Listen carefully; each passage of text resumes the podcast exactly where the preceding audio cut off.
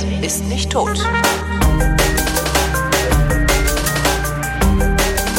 Willkommen zum Geschichtsunterricht, einer Koproduktion von DLF Nova und Vrindt und aus Köln zugeschaltete DLF Nova Redakteur und Historiker Matthias von Hellfeld. Hallöchen. Hallöchen. Heute ein schrecklicheres Thema, das Massaker von Milai. So ist es. Ein Massaker im Vietnamkrieg. Ähm, fangen wir mit dem Vietnamkrieg an, oder? Warum Gerne. gab's den eigentlich? Wer hat da Ja. warum gegen wen gekämpft? Ja, also ähm, der Vietnamkrieg ist Teil und Höhepunkt des Kalten Krieges so in den 50er, 60er, 70er Jahren. Und ähm, er war sozusagen eine ideologische und militärische Auseinandersetzung zwischen dem damals noch existierenden sozialistischen Ostblock, also dem Warschauer Pakt unter der Führung der damaligen UdSSR und dem kapitalistischen Westen, natürlich unter der Führung der USA. Das Ganze hat begonnen im Jahr 1954 in Vietnam mit einem Art, mit einem Bürgerkrieg zwischen dem kommunistischen Norden und dem antikommunistischen Süden ähm, des Landes. Und da kann man sich ja leicht vorstellen, als der Bürgerkrieg dann also losging, ähm, kam natürlich Interesse sozusagen von allen Seiten. Und Ja, wahrscheinlich haben die dann den Bürgerkrieg schon befördert, oder? Also vermutlich Ja, hat der Süden mit amerikanischen Waffen und der Norden mit russischen Waffen gekämpft, oder? Das war am Anfang noch nicht, aber das ging dann sehr schnell, Okay. weil der Norden, der Norden wollte die Regierung des Südens stürzen und sozusagen Vietnam insgesamt kommunistisch machen und das Land dann auch wieder vereinen, das ja seit dem Ende des ähm, Krieges, in, des Zweiten Weltkrieges geteilt war. Ähm, und der Norden äh, wollte die Regierung im Süden stürzen, habe ich ja gerade gesagt, und damit sozusagen das Land äh, wieder vereinen. Und ähm, darin wurde es eben unterstützt von einer nationalen Befreiung für die ähm, Menschen in Südvietnam. Das war bei uns besser bekannt unter dem Begriff Vietcong. Ah, Und der Vietcong, das waren also die Bösen für uns im Westen und äh, die anderen waren die Guten und die Guten wurden selbstverständlich dann ähm, von den Vereinigten Staaten unterstützt, währenddessen die Bösen, also die Vietcong, Unterstützung erfahren haben von der damaligen Sowjetunion. vom Reich des Bösen, wie es sich gehört. Ne? Von China, die da dürfen ja auch nicht fehlen, ne? Ist ja klar. ja. Und äh, das Ganze dauert ungefähr 20 Jahre lang und am Ende ähm, haben wir fünf Millionen Tote und ein wirklich weitgehend zerstörtes Land. Und wenn man heute nach Vietnam fährt, dann ist ähm, das ist natürlich ein wunderschönes Land geworden, es ist auch weitgehend wieder aufgebaut, aber man kann eben an allen Ecken und Enden ähm, Spuren sehen. Ich will jetzt mal auf eine, ein, so eine Spur nochmal hindeuten, die jetzt nichts mit dem Massaker von Milai zu tun hat, aber die eben für jeden von uns als Bild noch äh, in Erinnerung ist. Die Amerikaner haben dort Napalmbomben abgeworfen, das sind also Brandbomben, die also äh, vom Himmel fielen und dann ein gewaltiges Inferno am Boden auslösten. Und ähm, sie bombardierten da also in Anführungsstrichen munter drauf los und ähm, an einem bestimmten Tage wurden ähm, ja, wurde ein kleines Waldstück äh, bombardiert und die dachten, da seien keine Menschen mehr drin. Und als es dann eben ähm, passiert war und die Bomben ausgeklingt waren, sahen sie, dass auf einmal lauter schreiende kleine nackte Kinder aus diesem Wald herausgerannt kamen, die zum Teil auch brannten und die also schwerste Brandverletzungen hatten. Und das berühmte Bild, das ist dann auch äh, Pressefoto des Jahres geworden ist von Kim Phuc, also einem Mhm. kleinen vietnamesischen Mädchen, das also von amerikanischen Soldaten dann, die alle sehr mit Angst aufgerissenen Augen gesehen haben, was sie da angerichtet haben. Ähm, jedenfalls ähm, wirklich schrecklichste Dinge getan haben oder es sind schrecklichste Dinge passiert. Dieses war im Prinzip ein Versehen, aber es war trotzdem natürlich eine Katastrophe. War es ein Versehen oder war es ihnen egal? Also Nein, nein, es war ein Versehen. Also Okay. die die hatten tatsächlich Aufklärung geflogen und haben dann durchgegeben, das Dorf ist leer. Ähm, jetzt, wir reden jetzt nicht davon, dass das insgesamt ein Verbrechen ist. Ja, nur Ja, mal ja. so. Also sie haben gesagt, das Dorf ist leer und dann erst sind die Bomber losgeflogen und äh, haben dann Minuten später erst ihre Bomben abgeworfen. Und als sie das getan hatten, da merkten sie erst, dass sie etwas übersehen hatten, dass da nämlich noch Kinder waren und ähm, die also dann aus dem Wald herausgelaufen äh, kamen und ganz schrecklich, ähm, äh, also das kann man sich gar nicht vorstellen. Aber das war im Juni 1972, also nach der äh, Zeit, in der wir uns befinden. Aber das war eben auch eine dieser entsetzlichen Bilder, die da ähm, äh, in die Welt kamen und dann im Übrigen auch zum Pulitzerpreis gewählt wurden. Und diese Bilder und andere Bilder haben die Bevölkerung in Amerika natürlich aufs tiefste erschüttert, weil ähm, unabhängig davon, ob man jetzt für oder gegen diesen Krieg war, ähm, dass man also kleine Kinder ansteckt, das ähm, war selbst für den härtesten Amerikaner eine bis dahin unvorstellbare Angelegenheit. Genauso unvorstellbar wie das, was am 16. März 1968 passiert ist, ähm, also auf dem Höhepunkt sozusagen des Krieges. Es war ähm, der Auftrag erteilt worden, ähm, ein kleines Ort, äh, einen kleinen Ort, nämlich Milai, ähm, sich vorzunehmen und dort auf Unterstützer von Vietcong-Einheiten ähm, zu durchsuchen. Mhm. Und ähm, dann muss es morgens eine Lagebesprechung gegeben haben und bei dieser Lagebesprechung wurde gesagt, es wird alles erschossen, was uns vor die Flinte kommt. Ach, scheiße. Und damit waren ähm, erstmal die Soldaten so ein bisschen entsetzt und sagten, was, was meint sie, was heißt das? Ähm, und dann sagte er, naja, also jeder Vietcong, den wir da finden, der wird erstmal erschossen. Und dann sagten die, ja, da sind aber auch Frauen und Kinder, dann werden die auch erschossen. Ähm, weil sie nicht genau wussten, sozusagen, ob die nicht vielleicht auch Unterstützer des Vietcong sind. Und weil der Vietcong keine Uniform trug, ne? Der trug keine Uniform und war für sie ein hinterlistiger Feind und insofern mhm. waren sie vollkommen sozusagen aus dem Ruder gelaufen, also geistig und moralisch völlig außer, außerhalb dieser Welt angelangt.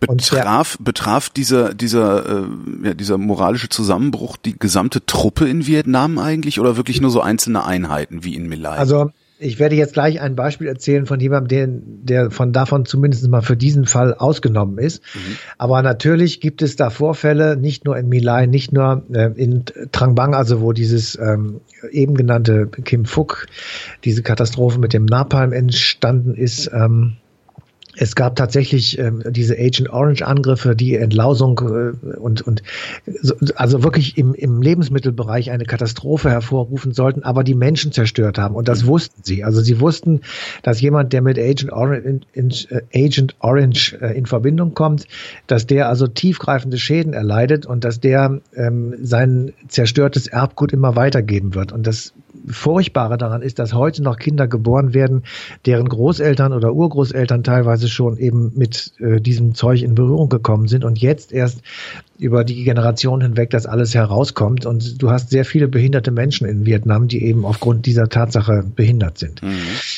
Also eine ziemlich äh, furchtbare Katastrophe und ähm, das, was jetzt in Milai passiert, ist allerdings noch einmal etwas, was wirklich ähm, die moralische Kategorie dieses Krieges ähm, so weit in den Orkus verschiebt, dass man denkt, äh, wie kann das sein? Also es kommt eine Einheit in dieses Örtchen Milai und ähm, also amerikanische GIs und ähm, die fangen also an zu versuchen und suchen da also die die Leute und stellen fest, es sind gar keine Männer mehr da, es sind alles alte, kranke oder Kinder. Ja. Und dann fangen sie an, diese Kinder und diese Alten und die Kranken und die Frauen zu erschießen.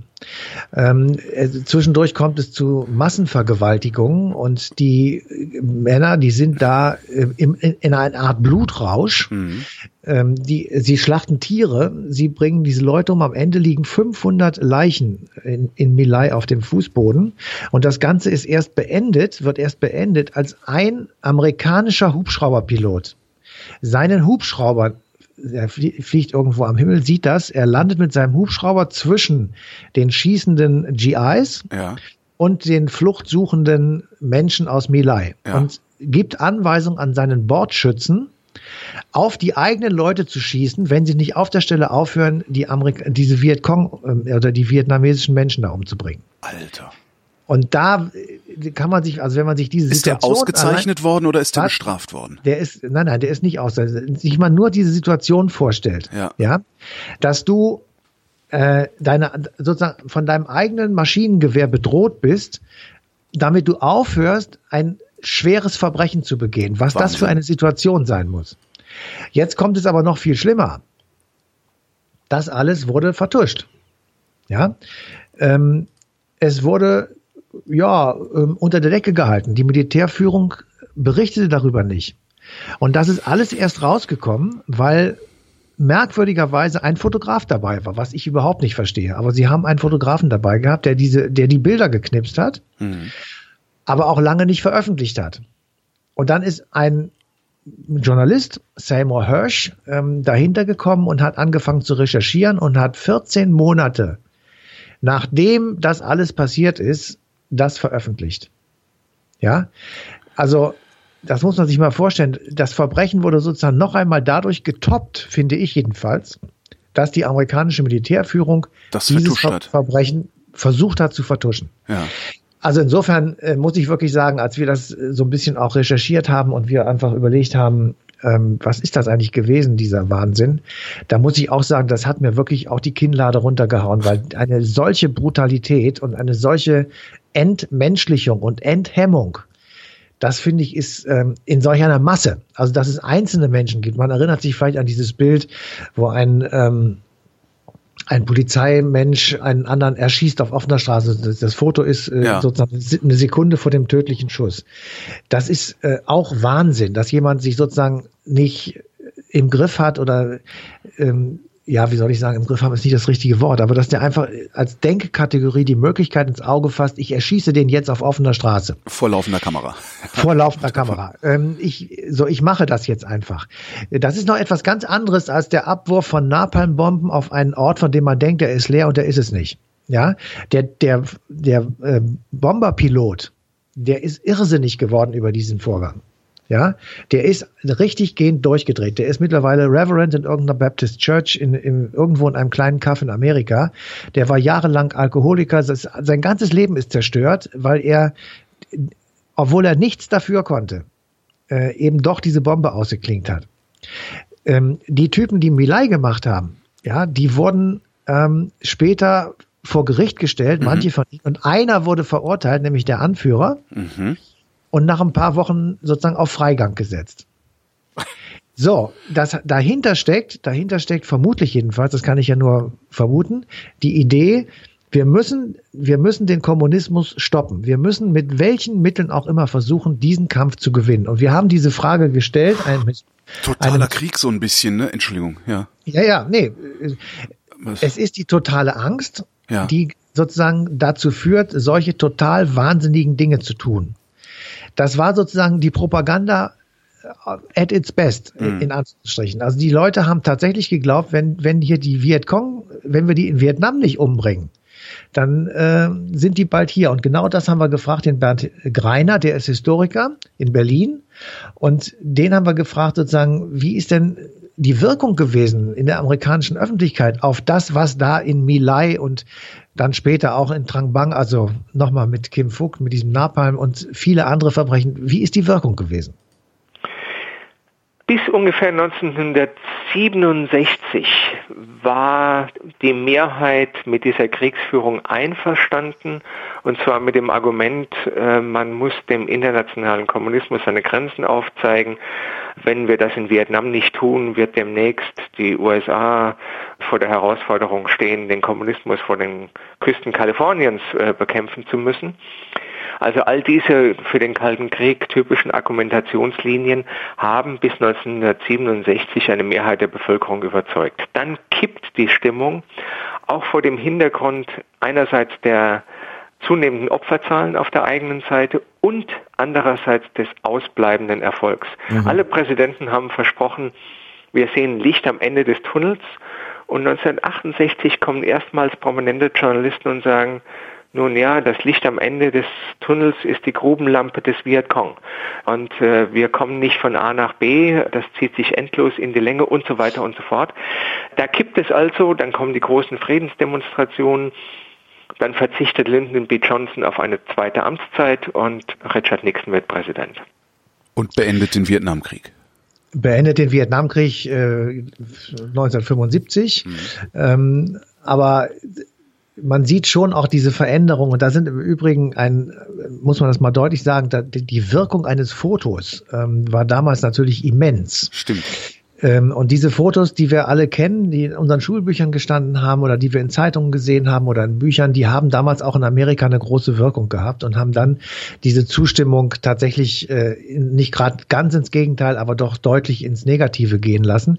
Und wenn man sich dann vorstellt, dass ähm, in Vietnam 58.261, glaube ich, sind es genau, ähm, amerikanische Soldaten gestorben sind, Für die nix. jetzt die jetzt alle in dieser langen Monumentalmauer aufgelistet sind, das ist schon ähm, so viel, dass nahezu jede amerikanische Familie ein Opfer zu beklagen hat und dass dann irgendwann die Stimmung umkippt, wenn das gar nicht weitergeht und man nicht sagen kann, okay, wir gewinnen das jetzt und wir auch noch so einen schmählichen Abgang aus Vietnam machen. Also erinnern wir uns auch alle, wie die ähm, von der Saigoner Botschaft da mit dem Hubschrauber vom Dach runtergeholt genau. werden, die und, amerikanischen und, Leute und ihre, da. Und ihre Leute, ihre einheimischen äh, Kontakte zurückgelassen haben. Die gleich umgebracht so. werden. Ja, ja, die, also es war eine, eine einzige Katastrophe und eine, eine völlige Demoralisierung Amerikas. Und ich glaube auch, das ist der Anfang vom Ende der Großmacht gewesen, weil das ist etwas, was immer noch ähm, ja es ist immer noch in Amerika und jedes Mal, wenn also irgendwie der Irak angegriffen wird, kommt die Debatte, denkt an den Vietnamkrieg. Mhm. Ja, und ähm, insofern ist das ein, ein monumentales Ereignis gewesen. Ähm, und dazu gehörte eben auch dieses, dieses ekelerregende Verbrechen von Milai, wo du heute denkst, mein Gott nochmal, warum sitzen die nicht immer noch alle im Gefängnis?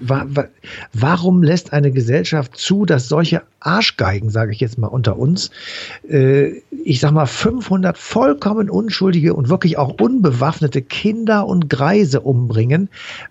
Also was? Diese Gesellschaft hat 30 Jahre gebraucht, um die Besatzung dieses Hubschraubers zu ehren. 1998 sind die erst geehrt worden ah ja, für das, was sie genau. getan haben. 30 Jahre danach. Ja, also es ist so, und es gibt noch ganz viele andere Sachen, wo du denkst, sag mal, das gibt es doch alles ja. gar nicht. Aber jetzt, wir sollen nicht werfen, äh, nicht mit Steinen werfen auf andere, sondern das haben wir auch alles so schwierig gehabt. Also ja. die, die Akzeptanz von Auschwitz ist ein großes Problem gewesen und für viele Leute ist es das immer noch. Ja, wir sind ja mittlerweile da angekommen. Das äh, gab es doch gerade äh, irgendwo so eine, so eine kleine Studie, die rausgefunden haben will, dass äh, die Mehrzahl der Deutschen sich mittlerweile als Opfer, also ihre Familie als Opfer des Dritten Reiches sieht und nicht als Täter. Ja, ja. Ja, ja. Es, es ist schon spannend, ja. Und das ist eben einfach wirklich kompliziert, aber die, äh, und für, für die Amerikaner war dieser Vietnamkrieg und eben die dort stattgefundenen Verbrechen eine extrem schwere Hypothek und sie ist ja. immer noch nicht weg. Naja, alleine der Umgang, den sie dann auch mit den ähm, Veteranen gepflegt haben. Es ist ja jetzt nicht so, dass sie dann in Ehren, ähm, vielleicht gerade noch staatlicherseits in Ehren zu Hause wieder angekommen sind, aber äh, die Bevölkerung selbst wollte ja mit denen auch nicht viel zu tun haben. Gibt es ja auch unzählige Filme drüber, die in, in Also die Veteranen, ne? Die Veteranen sind nicht nur eine sehr umkämpfte Wählergruppe, wie man jetzt beim letzten Wahlkampf mit Donald Trump gesehen hat, sondern ähm, sie ist geradezu eine vergessene Gruppe in der amerikanischen mhm. Gesellschaft, weil es sehr viele gibt, die diesen ganzen Krieg nicht über nicht überwunden haben. Sie haben ihn nicht bearbeiten können. Es gibt diese berühmten posttraumatischen Störungen, die man mhm. da so haben kann, und äh, die sind irre geworden an vielen Sachen und man hat ihnen keine Psychotherapie angedeihen lassen, man hat ihnen kein vernünftiges Auskommen gegeben, weil viele gar nicht mehr arbeiten konnten, weil die einfach vollkommen durchgeknallt sind. Hm. Ich meine, verstehe das, das ist ja, ja klar. Ja, gar keine Frage. Ja? Wenn ich, du da irgendwie mit, mit, mit, was weiß ich, äh, äh um ich, die 20 Jahre alt, ähm, furchtbar, monatelang furchtbar. durch den Dschungel marodierst und auf Frauen und Kinder schießt, das bleibt natürlich nicht ohne Spuren. Ja, ja und ich frage mich, also das, das frage ich mich bei allen Leuten, die einen Krieg äh, von solchen Ausmaßen überlebt und überstanden haben, wie die damit hinterher ohne dauerhaft beim Psychiater zu sitzen ja. klarkommen. Also es ist so, aber sie sind damit klargekommen, in Anführungsstrichen, oder sie mussten es und deswegen sind sie sozusagen jeder einzelne von ihnen ein mahnendes Beispiel, sozusagen ein Spiegelbild für die amerikanische Gesellschaft. Seht her, das habt ihr mit uns gemacht und ihr mit euch eigentlich auch. Wie hat sich damals eigentlich die Bundesrepublik Deutschland zu diesem Vietnamkrieg verhalten? Also äh, wir waren ja, wir sage ich jetzt mal, im Westen hier natürlich äh, Waffenbruder der Amerikaner. Wir haben aber selbst in Vietnam nicht mitgemacht, zum Glück. Naja, später, also wenn es Helmut Kohl, Helmut Kohl oder, oder äh, mindestens, also spätestens ja. Gerhard Schröder hätte halt gesagt, so, ey Freunde, hört mal mit dem Scheiß auf. Aber so weit waren wir damals noch nicht, oder? So weit waren wir noch nicht. Und ähm, wir haben im Grunde genommen offiziell äh, fanden wir das nicht gut, aber wir haben auch nichts dagegen macht, gemacht oder machen können. Mhm. Was ganz anderes ist es, wie das in der Bevölkerung diskutiert wurde. Also der Vietnamkrieg ist natürlich eine der Hauptmotive gewesen für die Studentenbewegung.